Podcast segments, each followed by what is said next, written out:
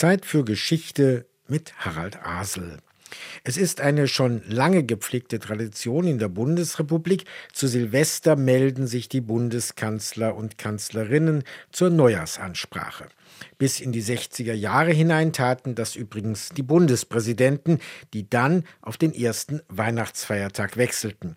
Seither wird es an Weihnachten feierlich staatstragend und zum Jahresende politisch diskursiv. Hören Sie im Folgenden einige Ausschnitte ab der Neujahrsansprache 1971 und damit es nicht allzu langweilig wird, geht das Ganze nicht chronologisch. Meine Damen und Herren, liebe Mitbürger. Meine lieben Mitbürgerinnen und Mitbürger. Liebe Mitbürgerinnen und Mitbürger. Liebe Landsleute. Meine Damen und Herren, Sie erwarten von mir an diesem letzten Abend des Jahres keine erbaulichen Sprüche. Die letzten Tage des Jahres sind eine kostbare Zeit. Sie geben jedem von uns die Möglichkeit, sich auf das Wesentliche zu besinnen.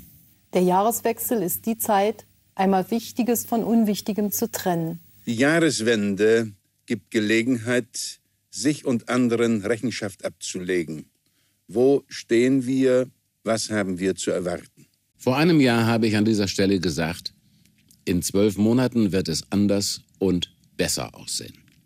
Darüber will ich Ihnen heute Rechenschaft geben. Wenn wir heute am Ende des Jahres miteinander zurückschauen, können wir feststellen, dass dieses Jahr ein gutes Jahr für unser Land war. Es geht uns trotz aller Sorgen gut. 1970 war für uns in der Bundesrepublik Deutschland ein recht gutes Jahr. Wir brauchen nicht unzufrieden zu sein. Durch Fairnisse und Untiefen, die jenseits unserer Grenzen entstanden waren, sind wir 1979 abermals gut hindurchgekommen. Ein arbeitsreiches Jahr liegt hinter uns. Ein Jahr, in dem Deutschland alles in allem einen guten Schritt nach vorne getan hat. Für uns alle, die wir heute am Silvesterabend im Freundes- und Familienkreis das neue Jahr feiern, ist das ein Ausdruck der Hoffnung, der Zuversicht und der Freude am Leben. Der Jahreswechsel ist traditionell ein Zeitpunkt guter Vorsätze. Vielleicht nehmen Sie sich gerade vor, mit dem Rauchen aufzuhören, mehr Sport zu machen oder mehr Zeit für die Familie zu haben. Es ist nicht meine Absicht, Ihnen in den letzten Stunden des Jahres mit schönen Worten zu kommen, wie sie regelmäßig zur Jahreswende gesprochen werden. Auch zur Selbstbesinnung oder zur Besinnlichkeit aufzurufen können andere besser als ich. In wenigen Stunden beginnt das Jahr 2000. Wir alle spüren es. Dies ist keine Silvesternacht wie jede andere.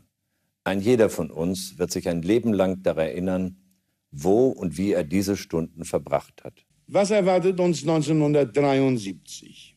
Nun, zunächst kann man sagen, und das ist nicht wenig, wir brauchen in diesem Teil der Welt nicht um den Frieden zu bangen. Das Bemühen um seine langfristige und seine weltweite Sicherung darf jedoch nicht nachlassen. Während Sie mir jetzt zuhören, meine Damen und Herren, bin ich in Wirklichkeit bereits mit Präsident Sadat im Gespräch über die Chancen für den Frieden im Nahen Osten.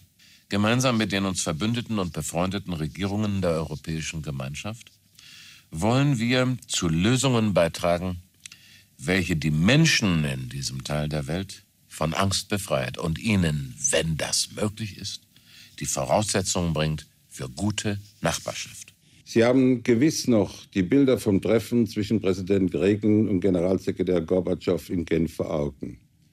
Die Bundesregierung und auch ich ganz persönlich haben uns dafür eingesetzt, dass diese Begegnung zustande kam. Deutschland ist es seiner Geschichte schuldig, die Alternativen zum Krieg zu betonen.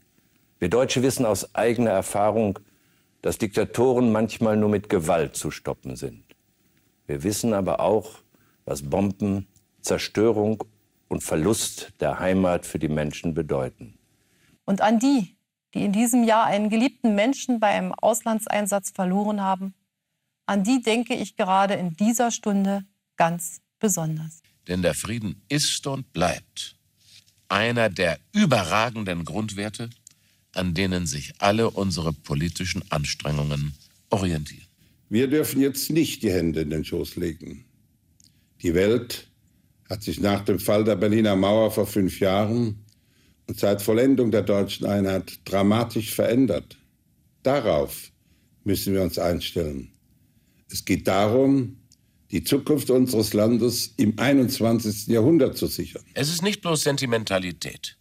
Wenn ich die Deutschen der mittleren und der älteren Generation daran erinnere, dass wir nach dem Kriege aus eigener Initiative mit gewaltigen Problemen fertig geworden sind, dass wir nicht immer gleich nach der Obrigkeit gerufen haben, sondern vieles in eigener Verantwortung des Einzelnen und gemeinsam mit anderen gepackt und geschafft haben.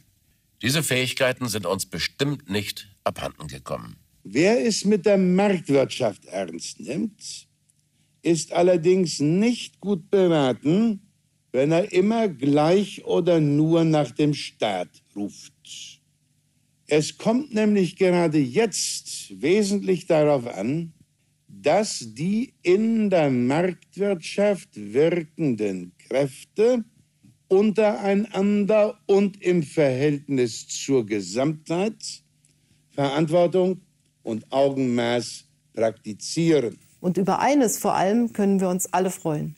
Noch nie hatten im geeinten Deutschland mehr Menschen Arbeit als heute. Die Zahl der Arbeitslosen ist die niedrigste seit fast 20 Jahren. Deutschland hat die Krise wie kaum ein anderes Land gemeistert. Was wir uns vorgenommen hatten, das haben wir auch geschafft. Wir sind sogar gestärkt aus der Krise herausgekommen. Und das ist vor allem Ihr Verdienst, liebe Mitbürgerinnen und Mitbürger. Sie erinnern sich bestimmt noch an die düsteren Prophezeiungen jetzt gerade vor einem Jahr. Viele meinten, für die wirtschaftliche Entwicklung im Jahre 1988 sei wenig Gutes zu erwarten. Dieser Pessimismus wird durch die wirtschaftliche Lage am Ende dieses Jahres eindeutig widerlegt. Wir haben einen guten konjunkturellen Aufschwung erreicht. Die Zahl der nach Arbeit Suchenden ist merklich zurückgegangen. Der Arbeitsmarkt sieht heute besser aus als jemals seit 1974. Wir wollen uns deshalb nicht selber auf die Schulter klopfen, auch die Bundesregierung will das gar nicht. Richtig ist aber und gesagt werden darf, wir können auch im kommenden Jahr die Sicherheit der Arbeitsplätze bewahren, wir können auch im kommenden Jahr mit wirtschaftlichem Wachstum rechnen. Das Tempo freilich wird sich verlangsamen. Vergessen Sie nicht, dass Sie es zu einem großen Stück selbst in der Hand haben, wie es mit der Wirtschaft in Deutschland weitergeht.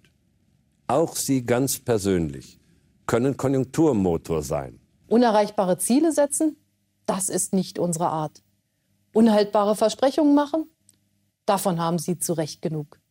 Viele kleine Schritte gehen die aber in die richtige Richtung. So haben wir angefangen. Mit Ihrem Engagement und Ihrer Unterstützung werden wir auch die Herausforderungen des vor uns liegenden Jahres meistern. Ich wünsche Ihnen ein gutes, erfolgreiches und gesundes Jahr 2001. Ich wünsche uns allen Gottes Segen und ein glückliches und friedvolles Jahr 1987. Meine Damen und Herren, lassen Sie uns mit Vertrauen und Hoffnung in das neue Jahr 1980 gehen. Ich wünsche Ihnen ein gutes, ein fröhliches neues Jahr. Und so wünsche ich Ihnen und Ihren Familien ein gesundes, erfülltes und frohes neues Jahr 2013 und Gottes Segen. Und nun wünsche ich Ihnen allen ein gutes neues Jahr. Ein Jahr des Friedens und der Geborgenheit im gesicherten Fortschritt. Neujahrsansprachen ehemaliger deutscher Bundeskanzler und Bundeskanzlerinnen zwischen 1971 und 2015. Danke fürs Zu- und Weiterhören, sagt Harald Asel. RBB 24 Inforadio vom Rundfunk Berlin-Brandenburg.